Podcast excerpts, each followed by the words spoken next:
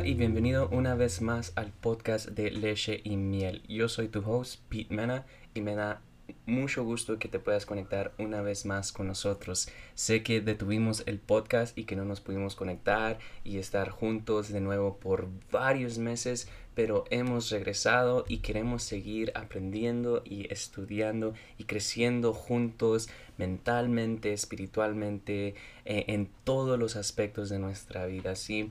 Y yo sé que hemos estado hablando de bastantes cosas. Um, ya van siete episodios los que llevamos. Y si tú no estás al tanto de los episodios, yo te recomiendo de que vayas para atrás una vez más, uh, que los repases y que puedas ver todo lo que hemos hablado, porque yo sé que esto puede ser de gran bendición para tu vida. Y quiero empezarte diciendo esto. Te animo a que seas sincero contigo mismo. No pasa nada por estar confundido y no entenderlo todo al principio. Realmente no empezamos a avanzar en nuestro sistema de creencias y la renovación de nuestra mente hasta que eres realmente honesto con lo que realmente crees.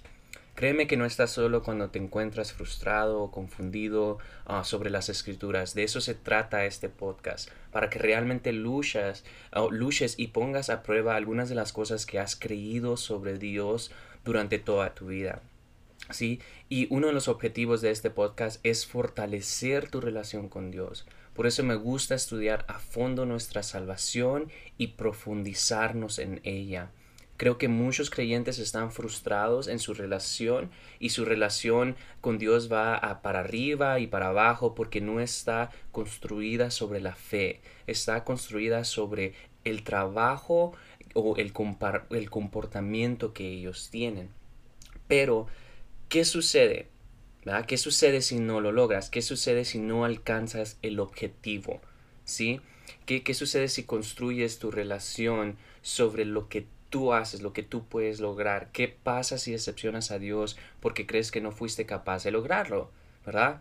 Tu relación se resiente y la tentación, lo que sucede es que empiezas a creer que Dios se enfada está decepcionado, que te va a castigar, ¿verdad? Y eso es lo que todos ah, caminamos o enfrentamos diariamente. Y como hemos hablado antes, el trabajo, eh, la obra comenzó en el jardín por el conocimiento del bien y del mal, ¿sí? Y el día de hoy quiero mostrarte específicamente cómo el viaje de Moisés y Josué se relaciona junto con nosotros. Porque sabemos que estos dos hombres trabajaron para salvar a Israel, fueron los dos, los dos líderes que sacaron a Israel de Egipto, ¿verdad? Y solo para darte una historia rápida, para repasar, sabemos que Israel se llamaba Jacob y era el hijo de Isaac, que era el hijo de Abraham, ¿verdad? También sabemos que Jacob, ahora, ahora conocido como Israel, tuvo 12 hijos, ¿sí? Y su undécimo hijo, José, es el que fue vendido como esclavo y terminó en Egipto, ¿verdad? Si tú conoces la historia, ah, tú conoces como la historia y como todo Israel termina en Egipto, ah, hubo una gran hambruna en la tierra de Canaán, así que José los llevó a vivir allí y se salvaron. Toda su familia y todo el pueblo de Israel se salvaron, estaban viviendo ahí en Egipto junto con José, ¿verdad? Así que cuando llegaban por primera vez a, a Egipto, esta familia tenía mucho favor con el faraón. Ah, porque pues eran familiares de José, José era el segundo en mando en Egipto, ¿verdad?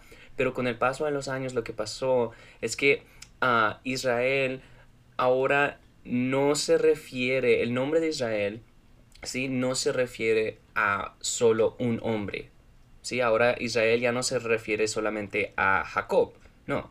Ahora Israel se refiere a una familia. Y la familia de Dios, Israel, se convirtió en esclavos durante 400 años. Estaban en esclavitud en Egipto por 400 años. Sí, Faraón está dominando a Israel, está esclavizándolos y Dios ahora tiene que enviar un líder para salvarlos. Y hoy vamos a estudiar cómo Moisés y Josué fueron utilizados por Dios para salvar a Israel. ¿Sí? Y esto es lo que pasa. Eso es lo que pasa. En la iglesia hablamos de ser salvo, ¿verdad? Y hacemos esa pregunta, ¿estás salvo? Y cuando decimos eso en el Nuevo Testamento, en el Nuevo Pacto, ¿qué es lo que realmente queremos decir? ¿Qué quieres saber? Realmente quieres saber si son cristianos, ¿verdad? Y esta palabra salvación es un lío, es un problema, una confusión para nosotros. Y ese es ese lío religioso que ha rodeado esta palabra y lo que ha producido tanta confusión en el cuerpo de Cristo hoy. Yo pienso muy simple, ¿sí? A veces creo que lo simple es mejor que lo inteligente, ¿sí? Como si, si alguna, si alguien se está ahogando en un lago y lo saco del agua, su cuerpo se salva del agua, ¿verdad? Él está a salvo, ¿sí? Yo pienso de esa manera, algo bien simple. Si alguien se está ahogando en un lago, yo lo saco del agua y él es salvo del agua. Ya lo salvé, ¿verdad? Así que cuando preguntamos, ¿esa persona es salva? Bueno, ¿salvo de qué? Cuando pregunto, ¿se ha salvado? Lo que realmente o cuando te preguntas, Él es salvo, él, se ha salvado, lo que realmente quieres saber es de qué parte de la caída del hombre eres salvo. ¿De qué parte de la caída del hombre eres salvo? ¿De qué estamos salvos? Porque usamos esas palabras, ¿verdad? Usamos esas palabras, soy salvo, como un lema para pertenecer a algún tipo de campamento o un club. Pero eso no es bueno, es, es, un lenguaje perezoso, es un lenguaje flojo, la verdad. Porque ¿cómo vas a responder a la gente del mundo sobre tu fe cuando no sabes de qué te ha salvado y no puedes articularlo? No puedes ni no sabes ni cómo explicárselo a la gente. ¿Por qué querían seguirnos si ni siquiera sabemos de qué estamos salvos? ¿Sí? Por eso Hemos estado analizando la caída del hombre, las consecuencias y la forma en el que el pecado afligió a la humanidad y por qué nos convertimos en esclavos del pecado. Así que esto le sucede a la, humanidad y vemos cómo Dios responde iniciando una familia. Y la Biblia dice que el sistema del antiguo pacto es una sombra para lo que va a suceder. ¿Sí? Ahora, si estás allí, donde quiera que tú estés, ¿sí? mira tu sombra ahora mismo, mira afuera y mira una sombra. ¿sí? ¿Qué tan real es tu sombra? ¿Qué tan real es tu sombra? Es bastante real, ¿verdad? La puedes ver, está allí enfrente de ti. Pero, ¿cuánto más dinámico soy yo que mi sombra? Porque mi sombra está pegada a mí, ¿sí? Pero yo, como persona, mi ser, soy mucho más dinámico y real que mi sombra, ¿verdad? So, el día de hoy vamos a ver la sombra, ¿sí? Vamos a ver la sombra, vamos a ver el antiguo pacto y cómo se conecta con el nuevo pacto. Pero tu Biblia dice que la sustancia de esa sombra pertenece a Cristo. Cuando empiezas a estudiar la sombra y puedes ver el entorno de, la sombra de Cristo en la historia del antiguo pacto, empiezas a tener una idea de qué estoy buscando. Cuando veo a, Jesús, cuando veo a la sustancia, qué es lo que realmente estoy viendo. ¿Sí? También queremos ver lo que significa el ser salvo.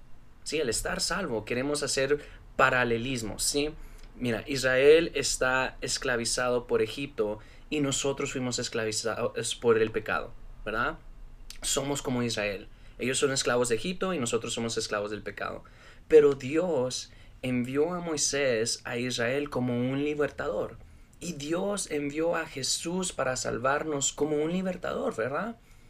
Así que tú puedes ver el paralelismo que hay allí y así que el día de hoy es lo que queremos ver. Queremos ver cómo Moisés comenzó a liberar a Israel y cómo eso se conecta con nuestra salvación el día de hoy. Ahora, si tienes tu Biblia allí o si tienes tu celular, donde tú quieras, pero ve conmigo a Éxodo 6, 6. Éxodo 6, 6, ¿ok? Te lo voy a leer. Dice en Éxodo 6, 6, por lo tanto, dile al pueblo de Israel, yo soy el Señor, te libertaré de la opresión que sufres y te rescataré de tu esclavitud en Egipto. Te redimiré con mi brazo poderoso y con grandes actos de juicio. Te tomaré como pueblo mío y seré tu Dios. Entonces sabrás que yo soy el Señor tu Dios, quien te ha librado de la opresión de Egipto. Te llevaré a la tierra que juré dar a Abraham, a Isaac y a Jacob. Te la daré a ti como tu posesión exclusiva. Yo soy el Señor. Así como Moisés le dijo al pueblo de Israel lo que el Señor había dicho, pero ellos no quisieron escucharlo más porque estaban demasiado desalentados por la brutalidad de su esclavitud. Okay, acabamos de leer Éxodo 6 del 6 al 9. ¿Sí? Mira, Dios no solo los va a sacar de la esclavitud, sino que también les va a dar la tierra que les había prometido. ¿Sí? Desde sus antepasados. Y el pueblo no escucha a Moisés. ¿Por qué? ¿Te has preguntado por qué? Porque dice la palabra es que no escucharon a Moisés, pero ¿por qué? Porque su espíritu del pueblo de Israel estaba roto y dura por la esclavitud que habían sufrido. Así que Dios viene y se puede decir en un sentido que Moisés está predicando el Evangelio a Israel.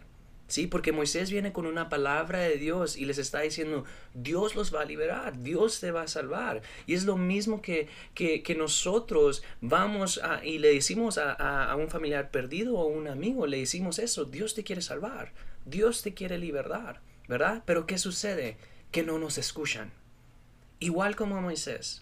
Queremos ayudarles, les queremos decir que Dios te quiere salvar, Dios quiere cambiar tu vida, Dios quiere liberarte, pero igual como Moisés, no nos escuchan. ¿Por qué no nos escuchan? Porque su espíritu ha sido roto. Cuando tú te acercas a la gente que está perdida, puede que no te escuchen porque han sido tan quebrantados, tan rotos por el pecado, son tan ah, esclavizados por el pecado que no pueden escuchar, no saben cómo escuchar, no saben cómo recibir lo que tú tienes que decirles. ¿Sí? Ahora, recapitulemos. Aquí está Moisés diciéndole al faraón, es hora de dejar ir al pueblo de Dios, vamos a ir a adorar a nuestro Dios en el desierto. Y el faraón, todos sabemos la historia, dice que no. Y entonces la primera cosa, ¿sí? La primera cosa que sucede, el faraón baja al río y empiezan las plagas. Sí, Moisés golpea el agua y el agua se convierte en sangre. Después de allí vemos las otras plagas. El agua se convierte en sangre y luego vemos las otras nueve plagas, la de las ranas y todo eso, ¿verdad? Y llegamos hasta la décima plaga en donde dicen que todos los primogénitos iban a morir, ¿sí? Y aquí es donde queremos ser específicos. Porque ¿Cuál era la prescripción para que se salvaran de la muerte de su primogénito? Sangre, ¿verdad? Sangre en el poste de la puerta. ¿Y quién o qué iba a matar al primogénito? ¿Ah? Era el ángel de la muerte. Sí, esa era la plaga que venía. El ángel de la muerte iba a pasar por la tierra de Faraón, por la tierra de Egipto, y iba a matar a todos los primogénitos. Y la única manera que se podían salvar es si mataban a un cordero o un animal y ponían sangre sobre el poste de las puertas. ¿Sí? Imagínate en esta imagen, ¿ok? Si ponían sangre en el poste de su puerta, Israel se salvaría del ángel de la muerte. ¿Verdad? Una vez salvo, siempre salvo del ángel de la muerte. ¿Verdad? Iban a tener que volver a meterse con el ángel de la muerte, iban a tener que lidiar una vez más con él. No, no, ellos estaban salvos de la muerte. ¿Sí? Así que la sangre de Jesús en el madero, la sangre de Jesús en la cruz, ahora, mira, recuerda que estamos viendo las sombras del Viejo Testamento, ¿ok? Porque su sangre, la sangre de Jesús es más dinámica que la sangre de un cordero, ¿sí? Pero cuando la ves eh, y cuando tú empiezas a ver todo este retrato, empiezas a ver cómo se conecta con el Nuevo Testamento. Estamos viendo cómo el, la sangre del cordero sobre los postes de la puerta fue lo que salvó al pueblo de Israel del, del, ángel de la muerte. Y ahora vemos en el Nuevo Testamento cómo la sangre sobre unos postes de madera, sobre una, sobre una cruz, es lo que nos salvó de la muerte. ¿Sí? Ahora puedes ver la, los, los paralelos que hay ahí, ¿verdad? Ahora mira esto. El primer milagro que hizo Moisés, ¿verdad? Ahorita lo, lo, dijimos, fue convertir el agua en sangre, ¿sí? Ahora, el primer milagro que hizo Jesús fue convertir agua en vino, ¿sí? ¿Qué le estaba diciendo Dios al faraón al convertir el agua en sangre? ¿Qué estaba tratando de transmitir? El mensaje que Dios le estaba tratando de dar a Faraón. ¿Qué quería Dios? Bueno, Dios quería la libertad para su pueblo, ¿verdad? ¿Y quién se interponía o quién estaba en su camino? Faraón. Y es un mal lugar estar entre el deseo de Dios, lo que Él quiere para, la gente, para su gente, y tratar de obstruir el corazón de Dios. Es en un muy mal lugar de estar. Entre medio de lo que Dios quiere y, tú estando en medio, obstruyendo el corazón de Dios. ¿Sí? Y, y esto fue un anuncio, una advertencia a Faraón de que eh, tu vida está a punto de volverse realmente miserable. Te estoy dando este mensaje, estoy convirtiendo el agua en sangre para advertirte, como no estás dejando a mi pueblo ir, tu vida está a punto de ponerse muy, muy difícil. ¿Sí? Dios estaba atormentando a Faraón. Estaba atormentando a Faraón porque Faraón se interpuso entre él y su pueblo, entre él y su deseo. No es casualidad, te lo digo, ¿ok? No es casualidad que el primer milagro de Jesús fuera convertir el agua en vino. Dios le estaba diciendo algo al que estaba esclavizando a la humanidad en ese tiempo. ¿Sí? Dios estaba anunciando a través de su Hijo Jesús Diablo, tu vida está a punto de ponerse muy difícil. Durante los próximos tres años, mi hijo te va a atormentar y va a hacer que tu vida sea miserable. Ahora mira, en primera de Juan 3.8, primera, primera de Juan 3.8, perdón, dice, el que practica el pecado es del diablo, porque el diablo peca desde el principio. Para esto apareció el Hijo de Dios, para deshacer las obras del diablo. La razón por la que el Hijo de Dios apareció fue para destruir las obras del diablo. Así que cada persona que sanaba, cada demonio que echaba fuera, cada buena palabra que él predicaba, durante todo el ministerio de Jesús, las obras del diablo se deshacían y el corazón del diablo se estaba endureciendo hasta el punto de que llegó al, punto de, decir voy a matar a este tipo, voy a matar a Jesús, tengo que deshacerme de él. Puedes ver la imagen, puedes ver las similitudes, e, e, es, es una misión de rescate, es una misión de rescate, ¿sí? Y no era solo para sacarlos de Egipto, porque ustedes conocen la historia. Israel es salvado del ángel de la muerte y luego Dios les dice que se vayan, ¿sí? Y así que salen y son salvos del ángel de la muerte, pero mi pregunta para ti, quiero que te hagas esta pregunta ahí donde tú estás. Ellos son salvos del, del ángel de la muerte, pero mi pregunta es, ¿ahora ya son salvos de Faraón? No, ¿verdad? Entonces, dices que es posible ser salvo, pero no estar completamente salvo, ¿verdad? Y, me gustaría que muchos cristianos pudieran entender esto, que se pusieran simplemente a pensar en esto. Porque muchos piensan, bueno, soy salvo, pero ¿cómo es que todavía estoy luchando con el pecado? ¿Verdad? Y es lo mismo con Israel. Fueron salvos de la muerte, no van al infierno, pero tú puedes ser salvo del infierno, pero seguir luchando con Faraón.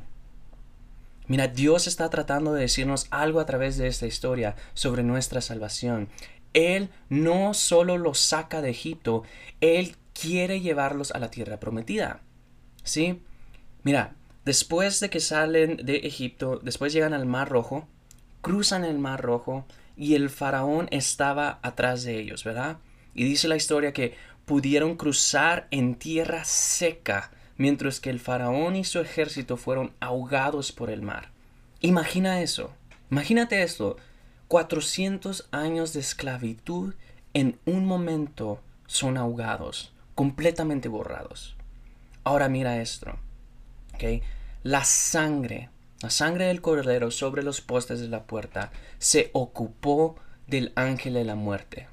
Trató con el ángel de la muerte. Pero las aguas del mar rojo fue lo que trataron con Faraón. ¿Sí? Ahora, yo pongo mi fe en Jesús, ¿verdad? Y me bautizo en agua. ¿Por qué? Porque cuando te identificas con la muerte de Jesús, estás permitiendo que todo lo que te esclavizaba sea enterrado con su muerte. Toda esa esclavitud que sea borrada, sea ahogada. ¿Sí? Y mira, esto es mucho más que una proclamación pública de que ahora eres salvo. El bautismo en agua es mucho más que eso. ¿Sí? Y si te soy honesto, creo que tenemos una generación en, en el nuevo pacto, pero con un liderazgo tipo Moisés. ¿Sí? Y, le doy gracias a Dios por eso, porque el único ministerio de Moisés era, tenemos que sacar a la gente del infierno, tenemos que salvarlos que no se vayan al infierno, tenemos que sacarlos de la esclavitud. ¿Ya? Ese, ese era el, el, el plan, ese era el tipo de liderazgo de Moisés, tenemos que salvar a la gente. ¿sí? Y, sabemos que Israel después del Mar Rojo fue completamente salvado del faraón y ahora eh, y también son salvos del ángel de la muerte. No iban a ir al infierno y ahora, como quien dice, son nacidos de nuevo, ¿verdad? Pero, pero mi Biblia dice que eso no era el final de la historia de la salvación, ¿sí? Porque Él quería sacarlos para llevarlos a la tierra prometida ahora son salvos del ángel de la muerte a través de la sangre. Son salvos de Faraón a través del agua. ¿Sí? Pero eso no era el final. Dios quería llevarlos a un lugar. Había un propósito. Ahora, mi, la otra pregunta es, ¿por qué quería llevar Dios al pueblo a la tierra prometida? Si estudias a Abraham, ah, si estudias la historia de Abraham, fue para que pudiera darles la, tierra que le había prometido a Abraham, ¿sí? Era, era para darles casas que ellos no tenían que, construir, para que Dios pudiera bendecirlos de todas las maneras ah, que, que Él pudiera. Sí, Dios quería darles bendición tras bendición, estas tierras prometidas para que su familia, su pueblo, pudiera ser de bendición para el resto del mundo. Eso es el corazón de Dios. Dios siempre quiere que su familia bendiga al mundo. Ese es el corazón de Dios. Él nos da cosas que no merecemos, pero no es solo para hacernos gordos y felices. En realidad quiere que te conviertas en una bendición. Quiere que sirvas a las naciones con la generosidad que has recibido. Ahora, esto es lo que yo creo. Yo creo que hay una generación que ha quedado huérfana justo al otro lado del Mar Rojo. Pero, pero, también creo que hay una generación de líderes tipo Josué que se están levantando y diciendo que ahora es el momento de cruzar el Jordán y llegar a la tierra prometida. Quiero mostrarte esto muy rápido. Mira, cuando Moisés establece el tabernáculo era para adorar a Dios, ¿verdad? Dios le dijo a Moisés, quiero que levantes este tabernáculo y me adores de esta manera porque a Dios le gusta ser adorado de una manera específica. Y era un sistema muy elaborado. Tenías el atrio abierto, la fuente de bronce, dentro tenías una mesa de pan, las velas, y tienes esta imagen del tabernáculo, y este era el lugar de adoración. Y todo esto se trataba de la adoración. Ellos están ahora en su desierto siendo capaces de ofrecer sacrificios a Dios, algo que ellos no podían hacer en Egipto por más de 400 años. Así que ahora se adoraba a Dios y era algo fragante para Dios una vez más. Y es lo mismo hoy cuando naces de nuevo. ¿Sí? Es lo mismo hoy cuando naces de nuevo. Dios respira su Espíritu Santo en ti y te conviertes en un tabernáculo vivo para adorar a Dios.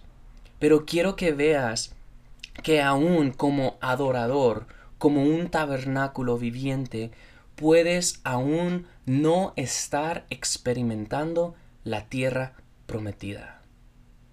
¿Sí? Porque como sabemos, el pueblo de Israel era salvo, estaba libre, tenían el tabernáculo, estaban adorando a Dios de la manera correcta, ¿verdad? Pero ellos todavía estaban en el desierto vagando.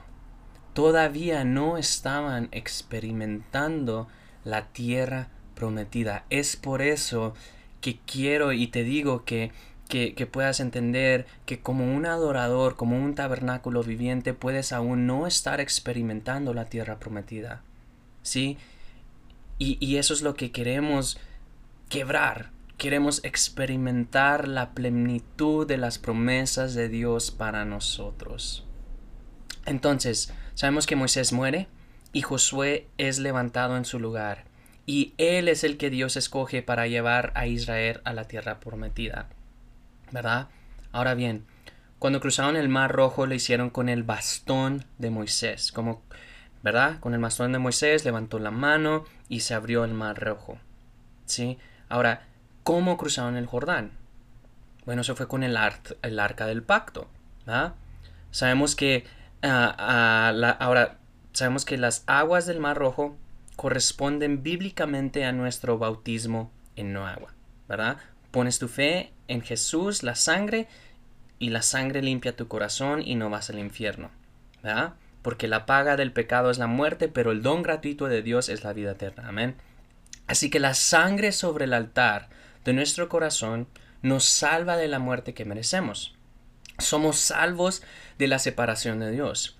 Pero solo porque espiritualmente somos salvos, salvos de ir al infierno, no significa que mi alma es salva y que puedo vivir realmente sin una mentalidad de esclavo. Mira, te lo explico de esta manera. El pueblo de Israel, ellos vagaban en el desierto porque todavía tenían una mentalidad esclavitud, porque por 400 años eso es todo lo que conocían. Vagaban en la incredulidad sin poder entrar porque todo lo que sabían era ser un esclavo no podían concebir la posibilidad de heredar un hogar que no trabajaron para construir. Mira, piensa en el país más pobre que conozcas, ¿sí? Y piensa que agarras a mil personas de ellos y los llevas a la ciudad más rica en tu país, ¿sí? Y tú les dices, aquí es donde vives ahora las casas más bonitas las vas a heredar. Todo lo que tienen, todos sus trabajos, todos sus carros, todo lo que la gente les pertenecía ahora es tuyo. ¿Sí? Imagínate eso. Esta gente no sabría qué hacer con eso. Rompería su sistema operativo. Porque nunca, nunca les hubiera pasado esto en su vida, ¿verdad? Así que Israel necesitaba una actualización, una renovación en su forma de pensar. Y eso es lo que estamos haciendo. Muchos cristianos piensan, bueno, vengo a ser salvo, pero y, estoy haciendo lo que Dios me pide, estoy adorando, pero todavía estoy luchando. Y es porque no hemos entendido el cuadro completo en el gran plan de Dios para salvarnos. Sí, el plan de Dios es grande y es complejo y es un viaje, no es algo de una sola vez, algo de, una, de un solo día. La gente siempre dice, bueno, una vez salvo, siempre salvo. Bueno, sí, eso es cierto, pero solo dime, explícame de qué estás salvo. ¿De qué eres salvo? ¿Qué tan salvo estás entonces? Siempre hay alguien que dice, oye, ah, quiero salir con esta chica o con este chico, ¿verdad? Y siempre la gente le, pregunta, bueno, ¿qué tan salva es? ¿O qué tan salvo es? ¿Verdad? Pero la pregunta realmente debería ser, eh, o lo que realmente se quieren preguntar es, ¿cuánto se parece a Jesús? Esta debería ser la pregunta que se hace. ¿Cuánto se parece a Cristo? Esa es una mejor pregunta, ¿no? Son, mansos, son humildes, son gentiles. ¿Sí? Tú puedes saber cuando alguien realmente es salvo porque se parecen a Jesús. Esa tiene que ser la nueva medida, la nueva prueba para los cristianos. Refleja su vida y no solo lo que dice a Jesús. Refleja tu vida la vida del Maestro de tal manera que, que, que, tú te podrías inclinar y lavar los pies de aquellos que te traicionan. Puedo, puedo, porque yo puedo saber rápidamente hasta qué punto el Evangelio ha actuado o, o ha obrado en tu corazón por la forma en que respondes a la traición, por la forma en que respondes cuando la gente te decepciona. ¿Por qué? Porque en nuestra carne respondemos y queremos devolver el, el golpe. Pero Jesús responde y, mira a Judas directamente a los ojos y le lava los pies. Jesús sabe lo que Judas va a hacer, pero porque Él es amor y porque Él ama a Judas hasta el final, Él es capaz de ponerse de rodillas y lavarle los pies. Puedo saber hasta qué punto el Evangelio ha obrado en tu corazón por la forma en que respondes a la traición o a la decepción. Algunos de ustedes están escuchando esto y han sido traicionados y han estado viviendo bajo el peso aplastante de esa traición. Alguien cercano a ustedes los traicionó y no han conocido la salida. Y esta es la cuestión. Estás justificado. Se, se equivocaron al traicionarte. Lo que hicieron fue 100% su culpa y tú tienes toda la razón pero la forma en que has respondido no es la correcta, porque has justificado retener tu afecto y has justificado retener la ida, pero estás viviendo bajo el peso de eso y aquí está tu salida. Ve a leer Juan capítulo 13. Es donde Jesús le lava los pies a Judas. No puedes hacer esto con tus propias fuerzas es el Espíritu Santo. Y cuando veas que Cristo vive en ti, te dará el poder para amar a esa persona que te traicionó. Acepta lo que Dios tiene para ti. El punto de todo esto al final es sacar la obediencia de la fe en tu vida. ¿Sí? Se llama la obediencia a la fe en Romanos 1. Pablo dijo, recibí la gracia y el apostolado para producir la obediencia a la fe en ustedes. Cuando realmente entiendes esto, tu fe en Jesús producirá obediencia, producirá justicia. Ese es el corazón de este podcast, que nazca de ti. ¿Sí? Ahora, volviendo a la historia de, de, de Moisés y Josué, el mar rojo, sabemos como ya lo hablamos, es el bautismo en agua. Después vagan por el desierto. Jesús ah, ah, nos mata aquí, por así decirlo, ¿sí? Ah, está su tumba acuática donde va todo el pecado y la muerte. Sí, ahí es, lo leemos en Hebreos 2.14. Y aquí es donde se puede ver que todo esto corresponde, que todo esto se conecta. Su sangre corresponde a la sangre en el poste de la puerta. Su muerte y nuestro bautismo en él corresponde a su bautismo a través del mar rojo. Y, aquí está lo bueno, la obra de Jesús es multidimensional porque ah, todavía es más que eso.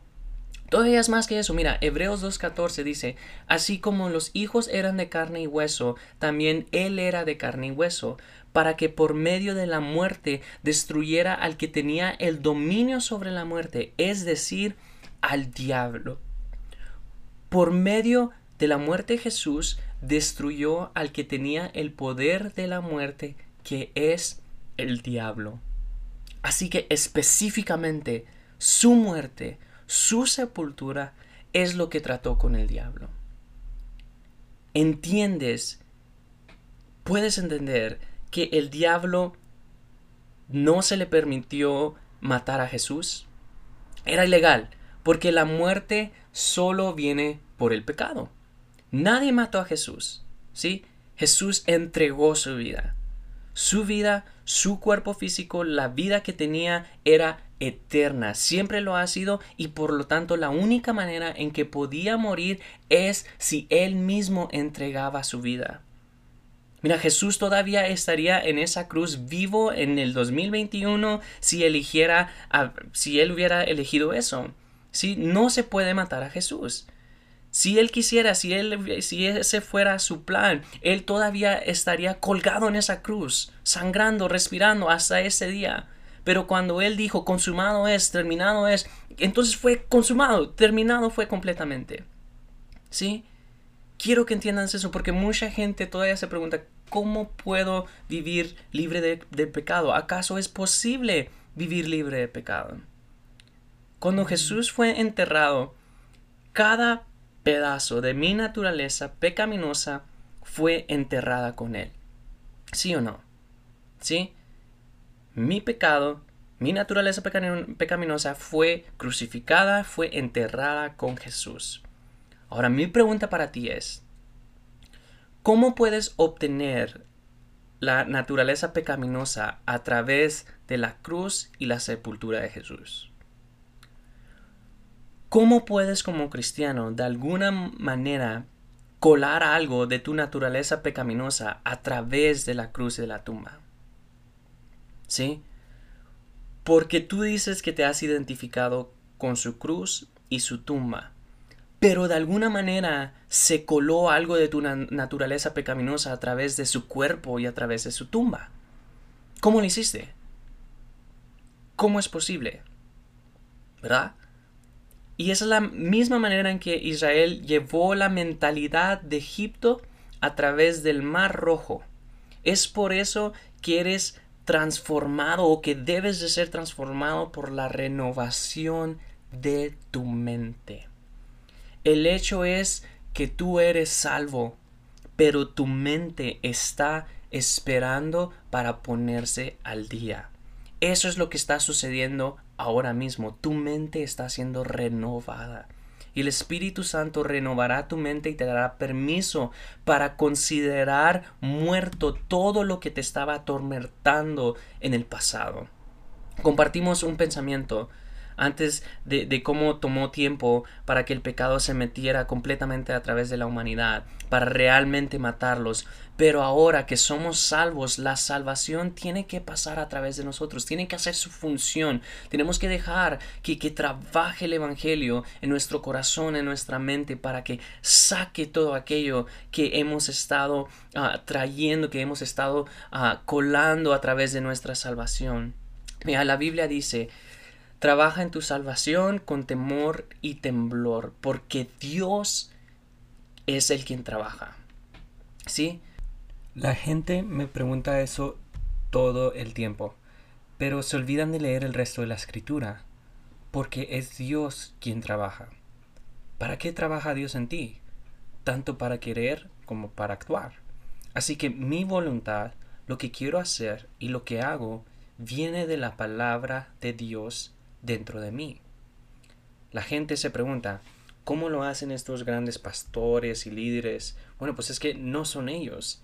Es Dios trabajando en ellos tanto para querer como para actuar. La gente me ha preguntado a mí, ¿cómo haces lo que haces? Bueno, pues yo trabajo mi salvación con temor y temblor, como todos los demás. Y así es como lo hago. Empiezo a declarar la verdad sobre mí. Dios vive dentro de mí. Soy el hijo del Dios vivo. Y empiezo a enfrentar y a luchar con los temores que llevo dentro. Y si entiendes que tu cuerpo mortal se ha convertido en un templo del Espíritu Santo, el miedo tiene, tiene que ser destrozado. ¿Sí? La Biblia es clara sobre tu cuerpo físico mortal. ¿Sí? Mira tus manos ahora mismo. Porque la Biblia dice ¿No sabes que tu cuerpo, tu cuerpo físico, es un templo del Espíritu Santo que ha sido comprado por un precio y que no eres tuyo? Así que este es el asunto. Alguien vive en ti que no eres tú. El temor a Dios y el asombro y la adoración, todo esto que está dentro de ti, ¿sí? ¿Cómo, cómo podría ir en mi propio camino? Si ese pensamiento está en tu corazón, ya no vivo yo más, Cristo vive, vive en mí, ¿cómo podrías desviarte y creer que puedes hacer lo que tú quieres? ¿Verdad? Lo bonito, lo hermoso es que se necesita tiempo para cultivar ese corazón con Dios y Él lo sabe. Él no espera que tengas este corazón de inmediato. Él lo engendrará en ti. Todo este podcast, mi esperanza es que sientas el corazón de tu Padre diciendo, oye, no juzgues donde estás ahora, no condenes donde estás, no te enojes o te decepciones porque no sabías esto antes. Él va a engendrarte, Él quiere engendrarte a la tierra prometida, porque hay más para ti. Ese es el propósito de todo esto, provocarte para que no te aburras de tu espiritualidad, para que no vagues por el desierto. Dios no quiere que vagues durante 40 años. Mira, lo que le tomó a Israel 40 años, le tomó a Jesús solo 40 días. ¿Sabías eso? ¿Sí sabías eso? Mira, voy a terminar con esto. Cuando Jesús se levantó de la tumba, al igual que Israel, ¿verdad? Salió del mar, Jesús sopló sobre ellos. Ellos recibieron el Espíritu Santo, se convirtieron en tabernáculos vivientes y durante 40 días Jesús habló con ellos sobre el reino de Dios. Luego Jesús dijo, esperen. Les dijo, esperen. Antes de hacer cualquier ministerio, trabajo, por la promesa de mi Padre. ¿Ok? Esperen. ¿No te suena esto? ¿Sí? Salen del Mar Rojo y Dios les dice, hay una tierra prometida a la que quiero llevarte. Jesús sale de la tumba y dice, espera, hay una promesa de mi Padre a la que quiero llevarte. No hagas nada hasta que entres en esa promesa. El problema de la iglesia de hoy es que nos adelantamos, empezamos antes de esperar no entendimos el gran plan de Dios y tenemos este grupo bajo Moisés haciendo el ministerio. Y, hay, y sí hay un ministerio en marcha y es un ministerio de condenación. Pero hay gloria en él. Escúchame, ¿ok? Eso es lo que la, la, Biblia dice en Corintios, que el ministerio de condenación tiene una gloria en él. Por eso hay gente que no entiende esto y hay poder y buen fruto pasando por sus vidas y la gente está naciendo de nuevo. ¿Sí? Y, y, yo agradezco a Dios por esto, que a través de este ministerio la gente aún está siendo salva, ¿verdad? Y, y yo alabo a Dios que Cristo está siendo predicado. Sí, porque esto no se trata de una denominación y, y, y, no estoy golpeando a nadie, porque si todo lo que la gente está haciendo, todo lo que la gente está ah, ah, predicando es sacarlos de Egipto y guiarlos en el, en el desierto para alabar a Dios. Sí, yo confío en el Espíritu Santo que Él los va a llevar a la tierra prometida. ¿Ya? Pero es beneficioso para nosotros saber esto para que podamos entrar juntos y para no perder el tiempo vagando en el desierto. Durante 40 días, no 40 años, Jesús los preparó para ir a la tierra prometida. Y en el día 50 fueron bautizados en el Espíritu Santo. Este es ahora el propósito y, el papel de, de Pentecostés. Eso fue ellos cruzando a la tierra prometida. ¿sí? Esto es su tierra prometida, el bautismo del Espíritu Santo.